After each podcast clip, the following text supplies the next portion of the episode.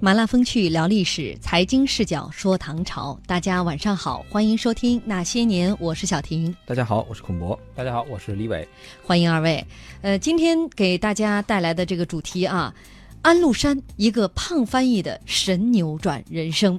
李伟好久没来了，但是李伟特别的敬业。今天我一看啊，里边的这个呃穿的这个 T 恤上面竟然糖啊，我唐的唐，我以为是好久没见李伟突然胖了。不，我是为了翻译，真的，我是为了配合安禄山，所以晚上特地吃了很甜的吃的，就是想发胖是吗？对对，配合一下入一下戏嘛。我们今天要讲的主人公安禄山，这是一个家喻户晓的人物啊，大 IP，一个胖翻译的神扭转人生。微信公众平台，我们今天的关键词就是今天的主人公的名字安禄山。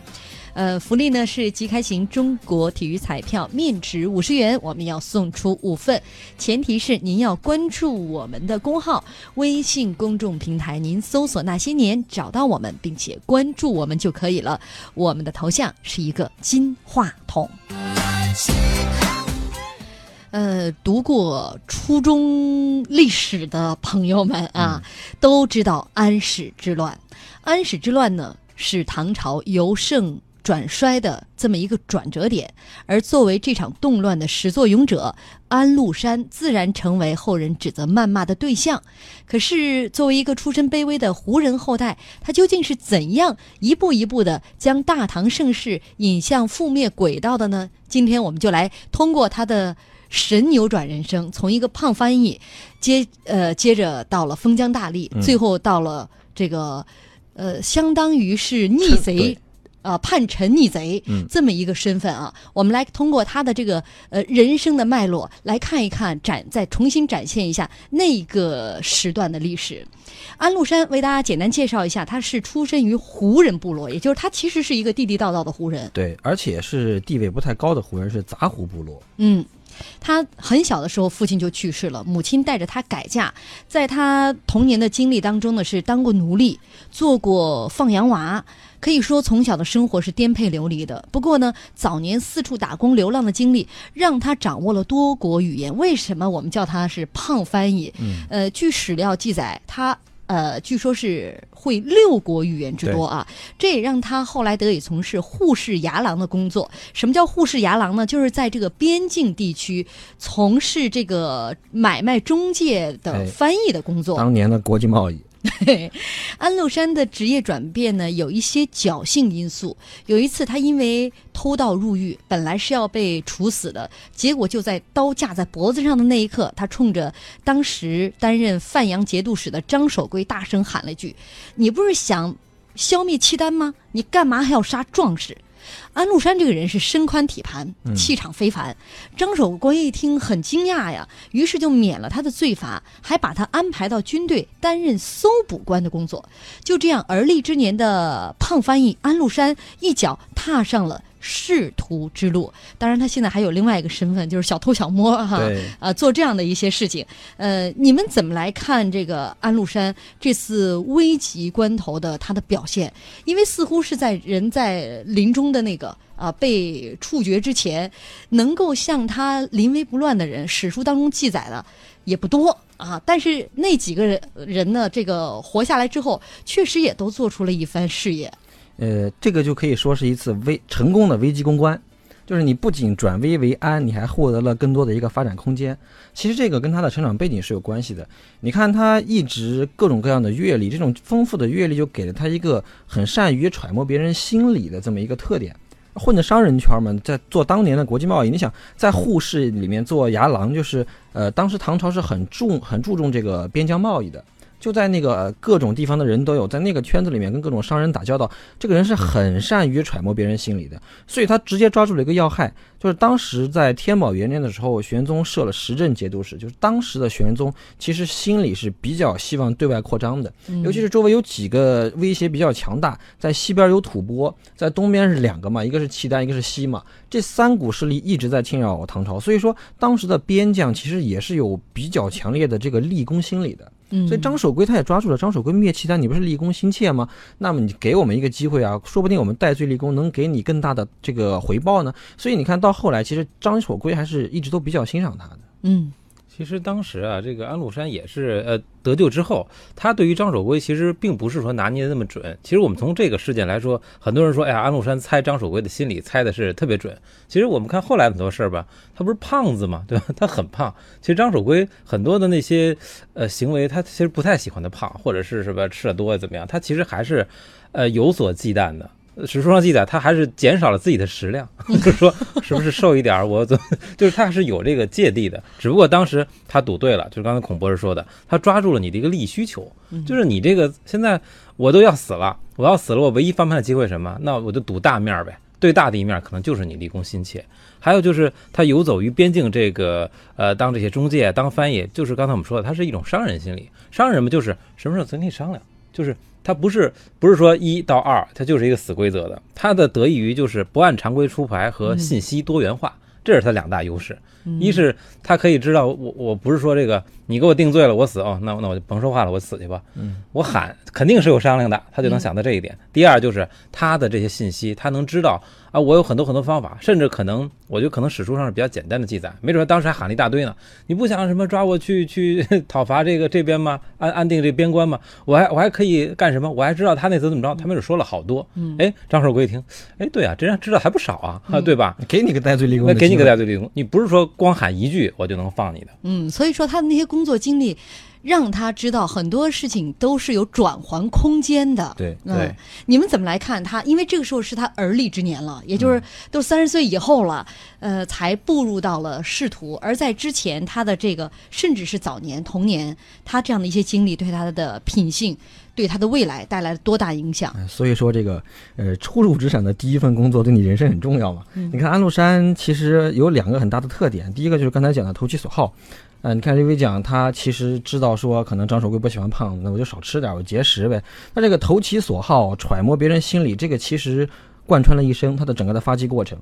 我们讲上有所好，下必生焉。玄宗喜好边功，那下边的人也喜欢边功，所以安禄山的前期基层往上走，靠什么？其实靠的是挑起边境事件，啊，抓几个契丹人回来说我立功了，哎，杀几个那个外族说这是啊来抢劫的，我那个我这是我战功，以功勋获奖。前前半程全是靠这个获奖的。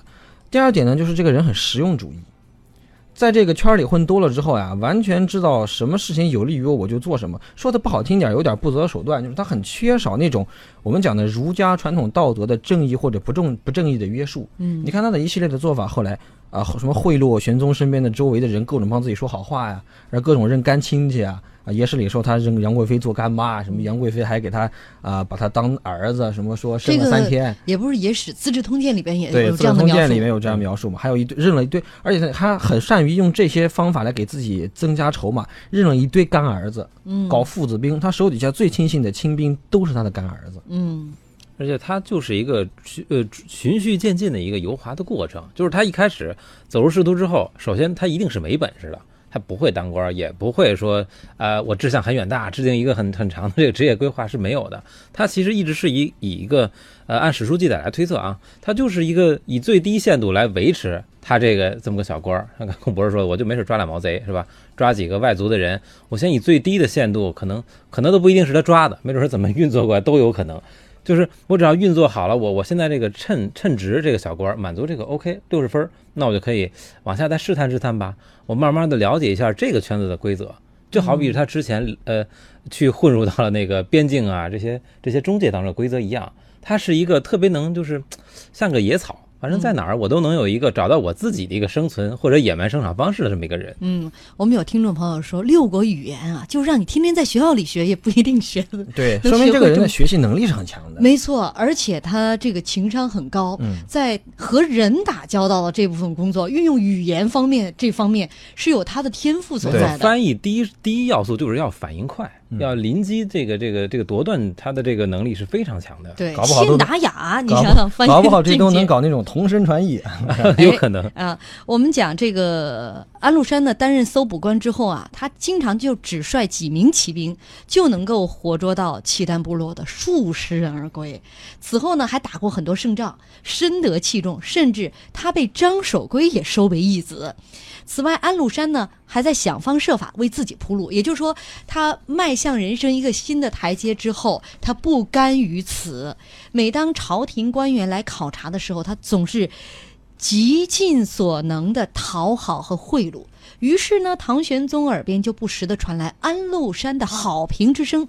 安禄山的目的可以说达到了。在公元七百四十二年的时候，唐玄宗在平卢设置节度，任命安禄山为代理御史中丞、平卢节度使。两年之后，又任命安禄山兼任范阳节度和御史大夫。安禄山成为了一名威震四方的封疆大吏，一步步向权力中心靠近。用今天的话说，安禄山这绝对属于火箭提拔，对，而且之前没有相关履历。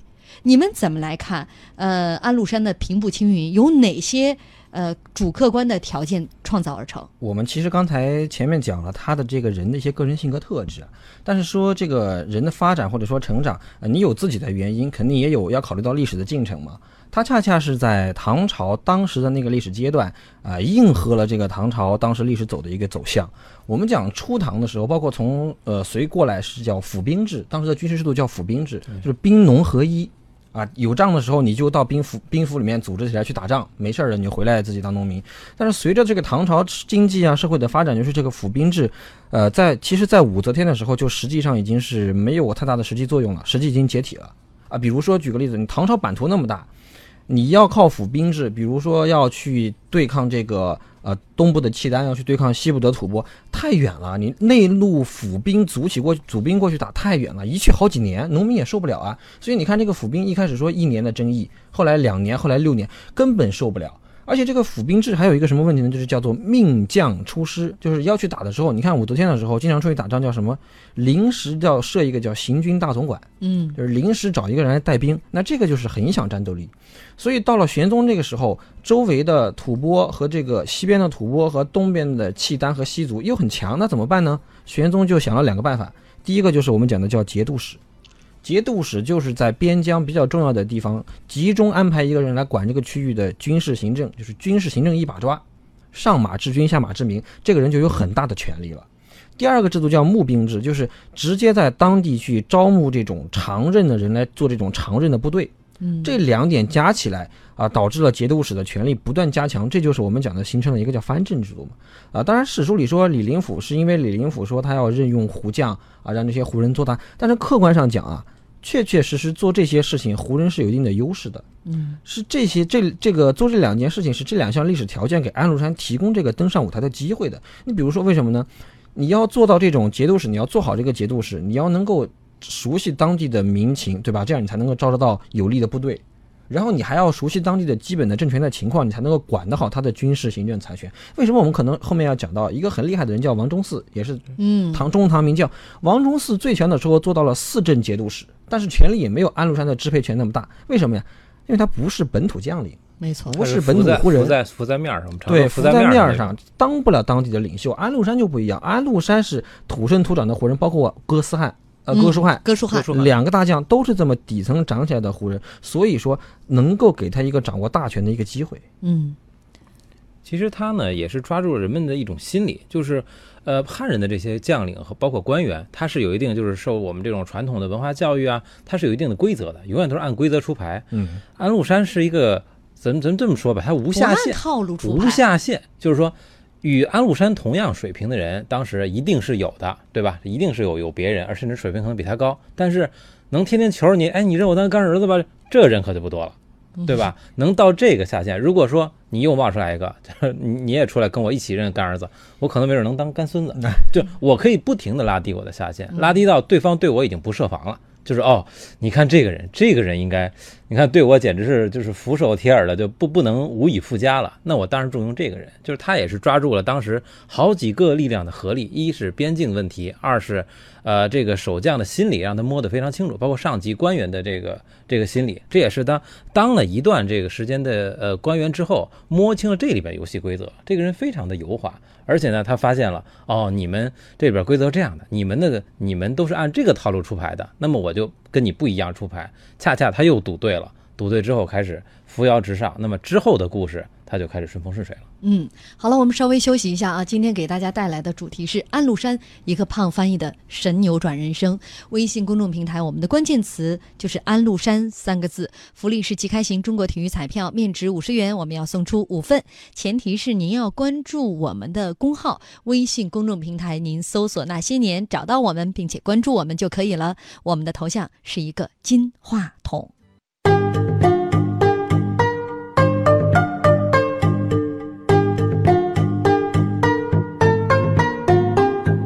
商战、兵战、南征北战、暗战、心战、身经百战，一样的历史，不一样的解构。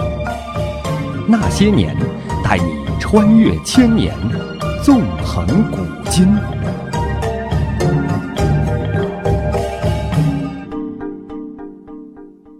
欢迎大家继续锁定收听《经济之声那些年论古说今》。我们今天的主题是安禄山一个胖翻译的神扭转人生。微信公众平台，我们的关键词就是今天的主人公的名字“安禄山”三个字。福利是即开型中国体育彩票，面值五十元，我们要送出五份，前提是您要关注我们的公号。微信公众平台，您搜索“那些年”找到我们，并且关注我们就可以了。我们的头像是一个金话筒。刚刚讲到安禄山，呃，火线提拔。当然了，他这个火线提拔是有着各种各样的主客观的因素在这里的。呃，慢慢的，他走到了李隆基的这个身边，也走到了历史舞台的中央了。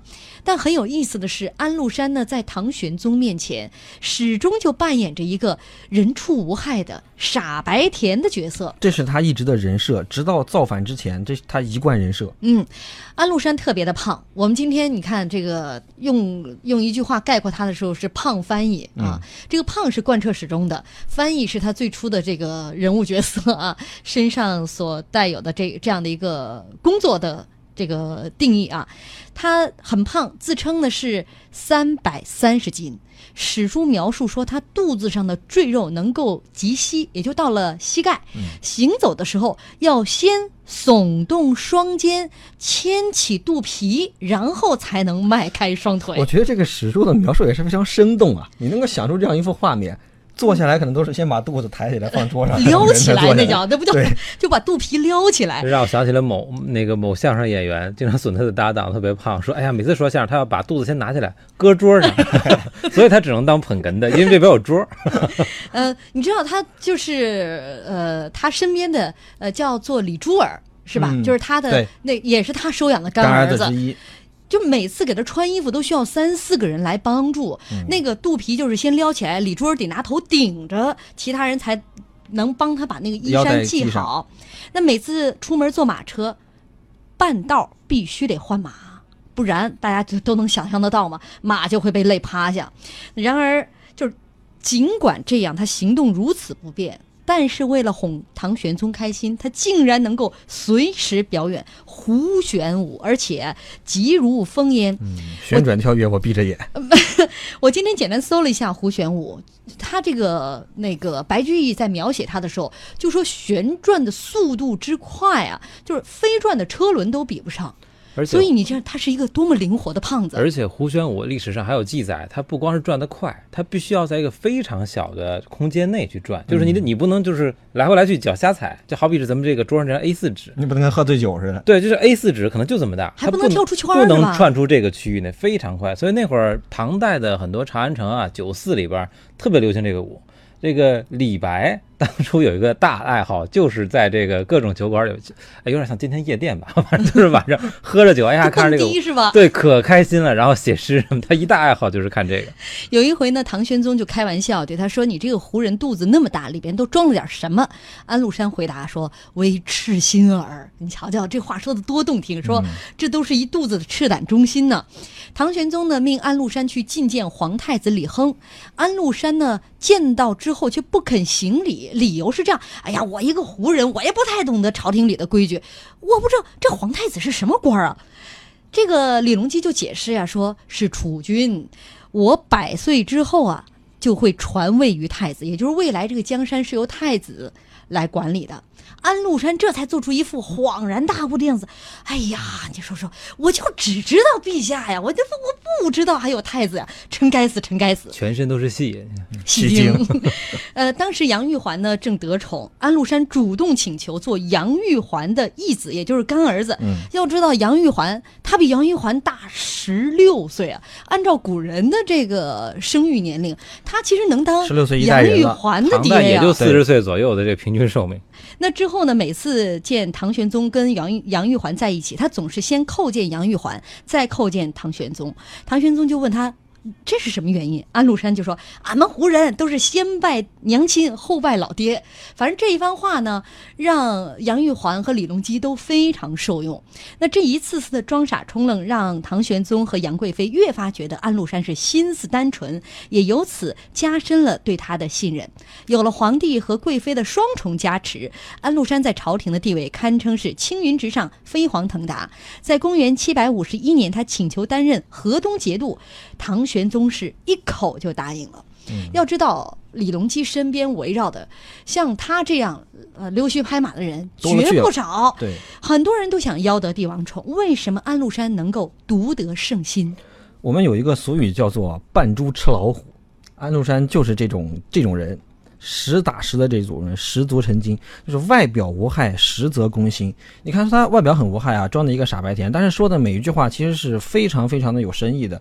呃，举一个例子，他这个叫“只知陛下，不知太子”这句话。你看着很平常，但是完完全全切中玄宗的心坎儿。就是对于太子这个位置，玄宗一直是心存警惕的。就是远到了玄武门之变不说，唐玄宗李隆基他自己就是他当时是这个睿宗的三个儿子嘛，做了皇太子，后来又逼着这个睿宗李旦退位，自己当的皇帝。所以玄宗对他的弟弟、对他的儿子一直都特别防备。他的皇子皇孙全在宫里住，他自己给他们造了叫十王宅、百孙院，全是住宫里。包括太子，玄宗的太子是不去东宫开府的，是跟着皇帝住别院的，为的就是以便于他控制。所以你看他当四十多四十多年皇帝，他的儿子和皇孙一直都控制的很好。当然，他跟李亨的关系也不是很融洽，所以我们看陶他去奔蜀之后，李亨立马就在灵武自立了嘛，包括永王也跑到南方去自立了嘛。所以说，玄宗跟儿子之间这种关系，他也能把握得住。上来就是只知陛下不知太子，你说玄宗心里多开心？而且他的讲的方式不是跟你讲大道理，啊不是说这个我们就是呃，我只是皇上，因为皇上什么统治怎么样了。他是说自己文化水平不够，我就是这么想的呀，就很朴实。越是朴实的东西，越打动人。嗯，所以说玄宗被他哄得很开心，确实。安禄山就是那种拍马屁啊，都能拍在点儿上。他先让所有人对他卸下了这个防备，就是先用他的这种无知或装傻充愣剥掉了一层，相当于挡了一层这个呃狐疑，再用他呃貌似纯洁的东西再去打动那个那个坑节儿的东西。其实这样的人历史上也有很多。我们举个例子，像呃那会儿道光皇帝病危的时候就问嘛，一心和一楚就说，哎，那个朕要不行了。国家你们怎怎么办呢？是吧？一心啊很有学问，我应该怎么办？第一、第二、第三点 说的头头是道。一主啪就趴那哭上，哎呀，这阿玛你不能死啊！你怎么能死呢？哎，这下皇帝就很受用，这孩子孝顺这那的，嗯那你再有才能说那一二三点，在我这儿没用了。没错。对，这个就一下就变成最本真的一种东西了。安禄山其实就是利用了人这样的一种性格弱点。对，嗯，呃，好了，因为马上要到半点了，我们还有一个话题。其实，呃，生活当中我们确实往往会对很多人毫不设防啊。我们稍后再来继续这个话题。呃，微信公众平台，我们今天的关键词是“安禄山”三个字，福利是即开型中国体育彩票，面值五十元，我们要送出五份，前提是您要关注我们的公号微信公众平台，您搜索“那些年”找到我们，并且关注我们就可以了。我们的头像是一个金话筒，呃，很多人在小程序上留言呢说，我觉得这种表演这挺低级的，挺这个 level 不高啊，怎么就蒙混过关了？广告之后，我们告诉你答案。稍后我们也会来聊一聊，就是李隆基为什么就会对他的这种所有的表述言听计从呢？好了，呃，广告之后也欢迎大家继续锁定《经济之声那些年》。打开微信，选择添加好友，输入那些年，第一个官方认证的账号就是我们啦。那些年每天都有礼物送哦。还没添加的小朋友，快快加！已经添加的小朋友，么么哒。欢迎大家继续锁定收听《经济之声那些年》，论古说今。我们今天的主题是安禄山一个胖翻译的神扭转人生。微信公众平台我们回复的关键词就是今天主人公的名字安禄山。福利是即开型中国体育彩票，面值五十元，我们要送出五份，前提是您要关注我们的公号。微信公众平台您搜索“那些年”找到我们，并且关注我们就可以了。我们的头像是一个金话筒。刚刚也讲到了这个安禄山在呃。呃，唐玄宗面前一直扮演着人畜无害的傻白甜角色。呃，孔博说了，他不仅仅是在唐玄宗面前，他是在所有人面前，一直在他造反之前，他扮演的都是人畜无害的傻白甜角色。其实可能我们很担心这类人哈，表面人畜无害，内心绝对是呃深藏心机。那在生活当中，我们往往会对哪一类人不设防？又如何分辨出对方是真的人畜无害呢？其实你看啊。我们如果说一个人他的外在就是一上来气场特别强，就侵略性特别强、攻击性特别强的话，你上来先天的就对他会有一个你的人体的防御机制就会起作用，你先天就会有一个排斥。但如果说一个人上来是和我们讲的就讲的傻白甜一样，像安禄山一样，显得是没有攻击性和没有侵略性的，呃，外在不表现出来的，或者说显得很内敛、很低调的，你完全就不会对说我们讲的叫设防，或者是说你的防御机制就不会起作用。啊，这个是由人的一个呃，你的一个思维定势决定的。就是你会感受到那个人，比如说他有侵略性，你会感受到他可能会对我哎构成什么威胁，利益上会不会有冲突，你就会去防范他。但是如果说不表现出来的话，你就你就会对这个人其实就相对可能会觉得，哎，我们讲的比较和善呀，或者说讲比较有亲和力啊，就不太会觉得说有威胁存在。嗯啊，是有一个认知的因素在里头的。呃，说我们去怎么判断人家是不是人畜无害啊？我觉得就是肯定我们在工作当中、生活当中都不要去抱一个斗争思维，就是说呃谁要害我，我要害谁。但是呢啊，跟同事相处也好，跟朋友相处也好，还是一个路遥知马力，日久见人心的一个过程。嗯，首先这安禄山啊，他是个胖子，怎么又回到了标题，而且不是一般的胖，三百多斤，胖到这个其实已经就不是个正常人了。他其实有一点是什么呢？胖必然他他他这个容貌，我看历史上记载，他应该属于粟特人那一支过来的吧？可能那个咱很难推断他长什么样子啊，但从体型来看，一定是不好看的。其实不好看的人又示弱又没文化，我葫芦巴肚啊这样。但对人还特好，就是对看起来我总是用一片真心来待你。没错，上来就让人对他就卸下了很多的装甲。像刚才孔博士说的，我的那个第一应急机制就不可能启动。就这样的一个人，我跟他我起什么急啊？是吧？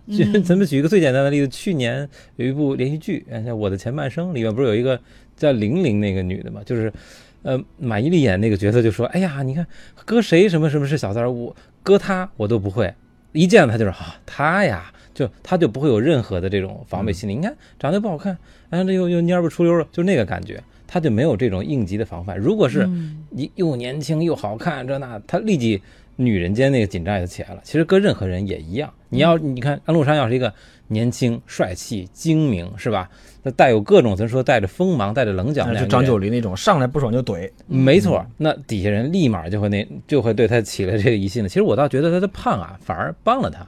让人反而觉得，哎，这人肉肉乎乎的，反正看着那样子，应该应该这人也也不会有什么大作为吧？这样的人还能还能怎么地呢？你看，包括当时就传出他跟杨贵妃的绯闻，对，李隆基怎么说别人赞怎么传李隆基都不信呢？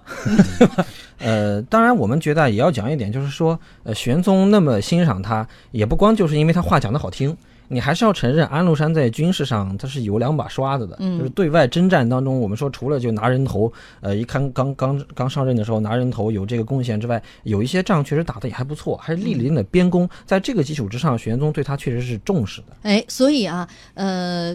各方面的原因，使得当时的安禄山已经身兼范阳、平卢、河东三镇的节度使，还有亲王的封爵，还兼领河北、河东地方行政长官。妻子为命妇，儿子得恩赏。京城之内是赐豪宅，平日里啊是美馔珍馐，更是无以复加。安禄山如此得势，令一个人非常记恨。这个人就是杨贵妃的族兄杨国忠。在公元七百五十二年的时候，他接替李林甫，成为大唐的新任。宰相，他多次对唐玄宗说安禄山必会叛乱。唐玄宗啊，就说多了之后呢，唐玄宗也有点开始打鼓打鼓。哎，于是呢就派官员去侦查，结果这官员一去就被安禄山给收买了。呃，回来之后就大讲其这个如何忠心耿耿。杨国忠呢又建议啊，他说：“你看你派去这些人不行，他肯定被收买了。你现在你召他进京，他一定不敢来。”于是乎呢，唐玄宗下令召见，结果安禄山快马加鞭就赶来了。哎，但这个其实里头还史书里头还记了一笔，就是说安禄山为什么会快马加鞭赶来，其实也是因为得到报信了，说玄宗要召你进京，其实是试探你忠不忠诚。因为他其实在呃这个长安城，就是相当于有一个驻长安办。就对就 就是一个一个情报网，对，呃，这个见到唐玄宗的时候，安禄山趁机哭诉啊，反咬一口说：“你看我一个外族人，汉字我都不认得，陛下您破格提拔了我，谁想到杨宰相他总是想加害于我呀？”他这一哭呢，唐玄宗心就软了，反过来还对他百般安慰，任命他为左仆射。不久呢，又任命他为贤旧使、陇右群牧等使啊。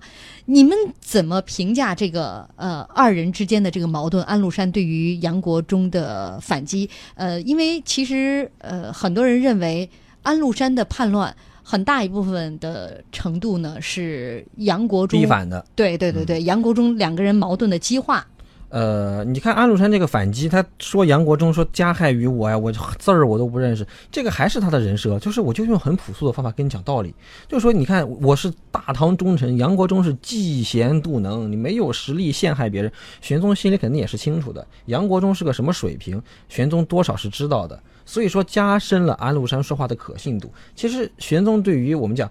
去之前讲李林甫的时候讲过，玄宗奔蜀以后，手下跟他说李林甫这个人怎么样？玄宗说：“哎呀，嫉贤妒能，无出其右。”那人家问他说：“那你还要用他？”玄宗不说话，就说明玄宗是对这个手下人是个什么水平，其实是有有有一定的心里有一定谱的。所以安禄山用这种方法来说呢，加深了他说话的一个可信度在里头。呃，当然还有一种观点，我看过那个黄永年先生，呃，也是唐史大家。他有一个观点呢，是说这个玄宗到后期为什么那么恩赏，那么喜欢安禄山，是因为说安禄山实力已经太强大了。啊，已经没有办法了，就是玄宗，所以说就一直在笼络他，一直感情上笼络他。呃，这观点有一定道理，但是其实也不完全正确，因为你看，玄宗后来给他了给了他一个职位叫陇右群牧，嗯，这个其实是非常重要的，是管陇右地区的马群的。没错，安禄山造反的时候，这个骑兵是非常强的，其实就是很多时候玄宗还是对他没有完全建立一个特别提防的一个机制。嗯那杨国忠对这个矛盾的激化啊、我觉得他至少是一个非常重要的一个催化剂。嗯，就是安禄山他不是从一开始要叛变，就是人生的理想推翻大唐王朝，肯定不是。但是随着事态的发展呢，他确实是具备了叛变的可能，而且具备了动机。嗯可能就是说他的实力逐渐做大了，就没有人能够制约了。我们讲在那个时期，唐朝有两大军事集团，一个是安禄山的这个军事集团叫东北兵团，还有一个是哥舒翰为首的叫西方兵团，两个其实是对峙的。但是在后期，我们前面讲过，安禄山在七五一年主动说我要当我要当河东节度使，玄宗同意了。这个时候，安禄山在这在在这之后，基本上他在这个博弈当中就是处于优势的，哥舒翰他们就是处于劣势。安禄山我们讲三镇节度，可能很多人没有概念，说三镇节度多大的官儿。天宝元年的时候，一共设了十个节度使和呃九个节度使和一个实力稍微次于节度使的叫做经略使。我们讲十镇节度嘛，当时最强的就是范阳节度，范阳节度所辖兵力是九万多。然后这个平卢节度，就安安禄山七四二年做这个平卢节度，平卢平卢是从范阳分出来的，大概有四万兵力左右。河东非常关键，有五万多人，所以安禄山这三个节度加起来兵力差不多就是唐朝兵力的几分之一了，就是第一集团很强了。嗯，所以说安禄山是具备这样一个叛变的实力的。那为什么说他有叛变动机呢？他确实跟太子不和，跟李亨关系不好，就是对于未来是没有期望的。玄宗倒了，自己能不能够扛得住，能不能够有什么地位不好说。嗯所以说，在这样的情况下，杨国忠是加剧了他叛乱的这么一个，等于是起到了一个加速器、压倒骆驼的稻草那个作用。嗯唐玄宗啊，虽昏庸但不糊涂啊，咱只是晚期啊，在这会儿，他呢知道这杨国忠，就刚才孔波说，杨国忠的水平这种裙带关系上来了，咱也知道，他的水平确实不行，所以呢，他呃呃，唐玄宗也在做两边的一个衡量。那么，好比是假如杨呃这个杨国忠这人是当年魏征那么一角色，是吧？这哎，你说的那是我得防范。他没有这样的一个人，没有说这个人这么的精明，我完全信任你，嗯，是吧？他就无法做这个权衡。甚至唐玄宗，我一直在想，他可能还想让这两个人做一种制衡。对嗯，他这两边的这种封赏啊，包括这个呃，他两个人的履历，我们我们一捋，当时包括他的兵力，其实真的是有制衡的。只不过当时这个呃杨国忠和呃安禄山，我觉得他们俩双方是看出了对方的野心，其实慢慢都看出对方的野心。这像呃，和唐玄宗他们是一个三角关系了。咱们三家有点三家谁谁做主，成这感觉了，因为双方都有反的心了。呃，杨公忠是属于一直他就有这野心，而安禄山呢，就像刚才咱们分析的孔博士分析的，他其实是一步一步上来的。最早的可能就是当个官儿，我弄点钱；第二步发现，哎，我这个熟了，我能当大官。大官当上之后呢，我又混到了皇上身边，是吧？把这个搞定了，他就开始想了，我这些这些我都搞定了，哎，那个是不是皇上？我我也可以想想这个事儿，是吧？他觉得他哪一步都能实现了。对杨国忠呢，我们不能说他有反心，这个确实是不太可能，因为他那个水平吧，也说实话也做不了，呃，做不了君主。他杨国忠的意图应该是就是我依附着李隆基，嗯，只要只要皇上一天不倒，我就没关系。而且杨国忠手上也没有兵权，对他没有兵权他权，主要是靠拉拢像哥舒翰啊这样的大将来共同去抵御和制衡呃安禄山。对，因为他不带兵，他只能去拉将嘛。对，但是呢，雷伟刚才讲的有一点很对，就是杨国忠他是看得到，呃我我我是不允许任何人来威胁我的这个位置的，嗯，我是要把我这个位置坐稳的。那可能威胁最大的就是你安禄山，那我就把你搞掉。所以说两个人呃地位越来越高，权力越来越大，也意味着两个人必然矛盾越来越深。对，那作为一个领导，处理左右手矛盾的时候，需要注意一些什么，以避免矛盾的扩大？呃，其实就是你要唐玄宗啊，我们讲他是成长在这个宫廷政变当中，这个人长于帝王之术。你看他前面一直换相，我们讲他在任这么多年啊，换唐朝换了二十多任宰相，干的长的最长的李林甫，短的一般也就几个月，中间平均是干三年。就是有一个来回来去的一个换一个制衡的一个过程，包括他用李林甫代替张九龄，为什么呀？觉得张九龄搞党争，嗯结党，然后后来又用杨国忠代替李林甫，李林甫到后期其实已经有点失势了。就是说，唐玄宗奉行的是一个叫“水至清则无鱼”的一个叫帝王之术，他是希望力量之间有制衡，他在自己在中间居中调和的。但是这有一个什么问题呢？就是说，如果两方的博弈到了一个水火不容的地步，你死我活的程度就完了，那肯定会有人要豁出去的。嗯就你死我活就完了。所以说，一定要去尽量防止这个斗争突破底线，需要在二者之间形成一个共识，就有一个底线共识，或者说有一个基本的一个认可的东西。嗯其实这个很像一场足球赛，就是中间这个双方队员他是按照大规则在踢球，嗯，那么这个主裁判其实到今天每一场足球比赛主裁判都非常重要，他的第一声哨是决定这场比赛的一个犯规尺度的哨，这个行内大家都非常认知。你看我狠狠地踹了孔博士一脚，那么哎你没有出示黄牌给我呀？那就说尺度比较大。今天尺度看来比较松嘛，那我就再踹狠一点儿。这就是作为这个掌控时局的人，你一定要把这个游戏规则，就是就是这个你出牌儿或者你的规则一定要严加防范。就最近大家我开始都躁动的时候，那么我就立即严刑峻法，我把我所有的这个惩罚，本来你这是个小事儿，那么我就一定要找一个大的罪名给你附上去，是吧？让刑部给你捋一个什么，你这是犯了很很底线的事儿了。那么所有的朝臣就会知道，哎呦，这事儿可能这方面的事儿咱别碰了，这可能有问题什么的。这个皇帝其实就起到这么一个主裁判的这么一个角色，只不过呃，这个唐玄宗当年是没有把握好自己这么一个这这个角色吧，因为他总是觉得，哎呀，这个人再怎么着他也不会犯规嘛，这个安禄山再怎么着他也不会，他都跟我说成那样了是吧？他总不会什么背后踢我怎么样的。所以还有一点就是刚才孔博士也提到了，就是安禄山啊，我走。嗯，就没想到安禄山飞起一脚把裁判也铲飞了。没有没有齁着，就是安禄山其实他还是利用了这个，刚才我们说唐玄宗对于他的这种过分信任，就是说我已经把那么大的兵权给你了，唐玄宗其实刚才我们说那位历史学家那个道理，我觉得有几分道理，就是说我已经把那么大的权力给你了，如果这时候我后悔了，相当于我违背了我自己，我否定了我之前对你的信任，那么安禄山对我不是凭凭空多一个敌人吗？万一他他对我没有那个心呢，是吧？他可能也出于这方面考虑。嗯，所以说，呃，我们在职场当中可能会经常遇到这样的情况，呃，左右手都来向你跟对方告状，或者说在向你哭诉的时候，我们会用更多的安抚，对吧？给你们涨点工资啊，给他们一点福利。结果呢双方的这个这个博弈，就是在每个人每个小集团的利益无限扩大过程当中，其实矛盾并没有解决。对，问题也并没有被呃这个领导给化解，但是呃双方却是在这种博弈当中各自得到了自己的好处，然后矛盾还在那儿潜藏着。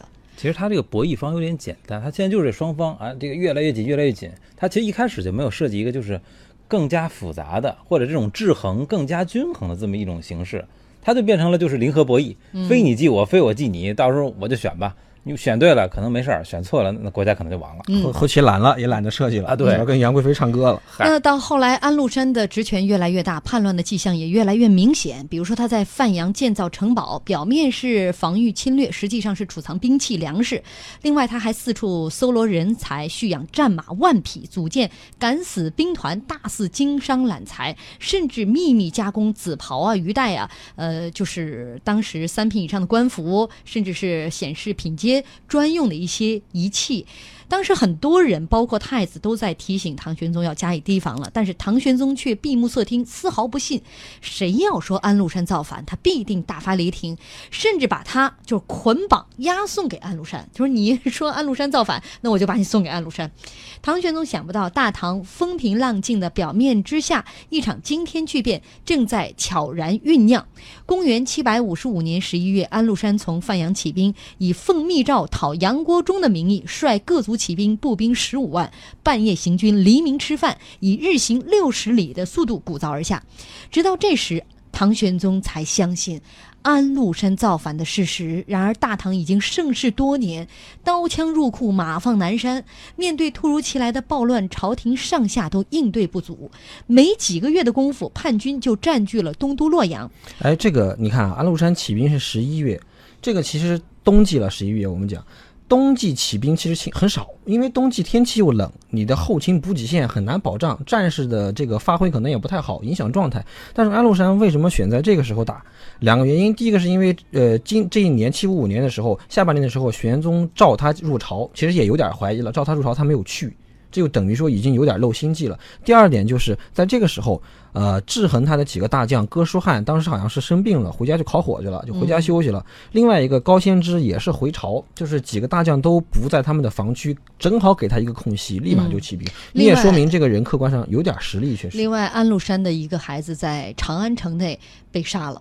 啊，这是呃，这个他得到知这样的一个消息之后，呃，也是加速他这个像和唐朝彻底决裂的呃一个导火索啊。在公元七百五十六年的正月，五十三岁的安禄山在洛阳称帝，国号大燕，年号叫做圣武。至此，出身卑微的放羊娃终于圆了他的帝王梦。然而，这个梦呢，却并不长久。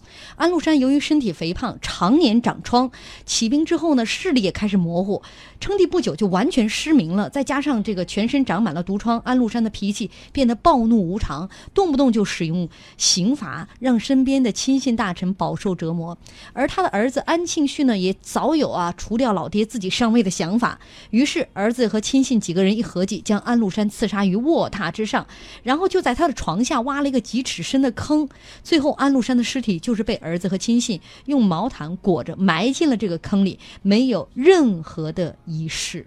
啊，你们怎么来评价安禄山？呃，迅速起兵又如此戏剧化的下场？这个戏剧化的下场告诉我们一个道理，就是减肥要趁早，嗨，也视力也视力也很重要，嗯脾气不要大，就是身体要健康。对，不要本事不大，脾气很大。呃，其实你看啊，是呃我们认真说，他这个跟你看他的这个下场，跟他的整个军队的气质也是有关系。我们讲安禄山是一个很利益导向，可甚至可以说是没有道德约束、不择手段的人。那你手下的部将肯定也是这样。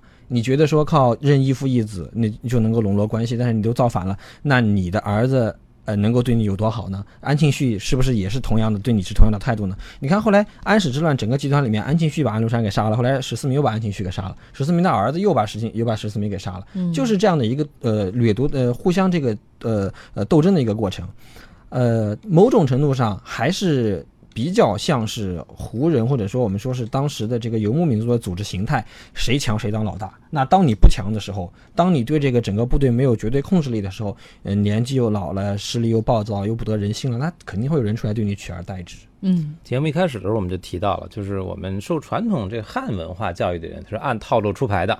但是他的他的缺点就是遇到安禄山这样他没招，是吧？那个他无底线，给你什么招都使，他那个可以迅速的晋升。但是真的到大格局、历史的这种大进程的时候，按套路出牌的也有一个好处，就是它稳定。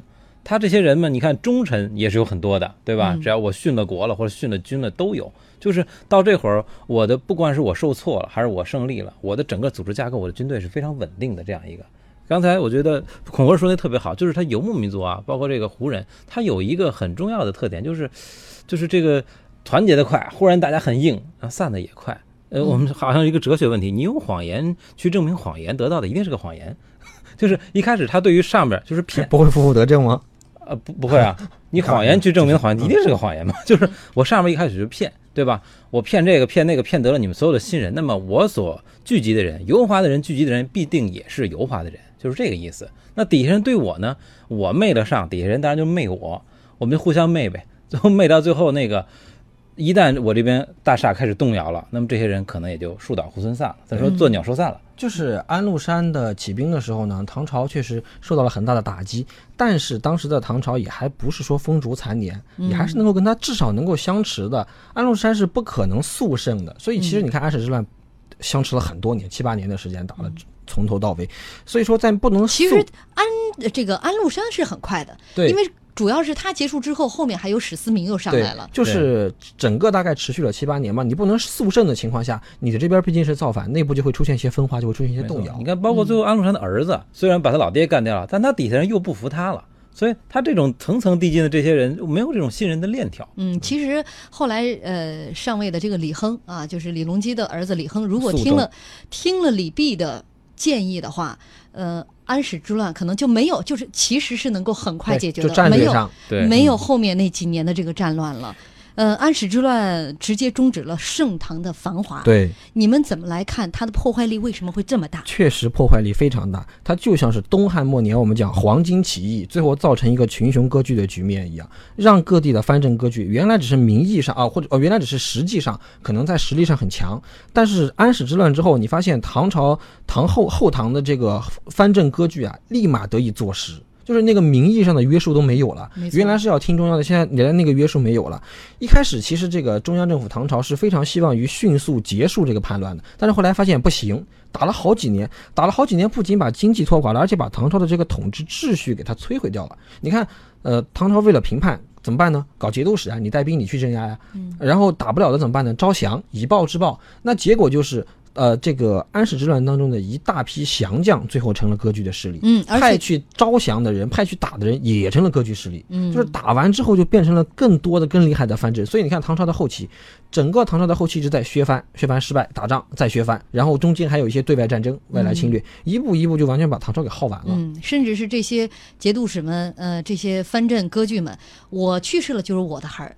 儿子来继承，对啊，完全变成了世袭了。嗯，对，安史之乱是起了一个分而治之的头，这是一个非常不好的一个现象。你看，一直大家看到了全国忙活了这么久，一直到肃宗的时候，是吧？又杀了是吧？杨玉环什么，折腾到这个份儿上了，把李隆基逼上了太上皇，慢慢慢慢的好像平息了，但实际上这个毒瘤一直都在。大家发现了，哦，原来所谓的这个大唐盛世已经经过两次盛世了，这会儿如此不堪一击。